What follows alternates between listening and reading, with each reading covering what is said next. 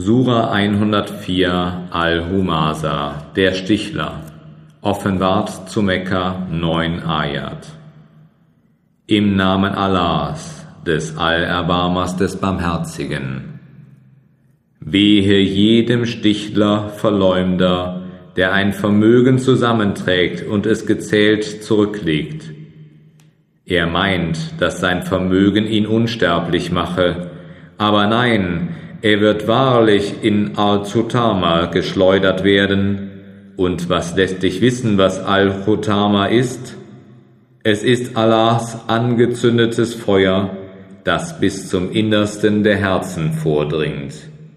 Es schlägt über ihnen zusammen in langgestreckten Säulen.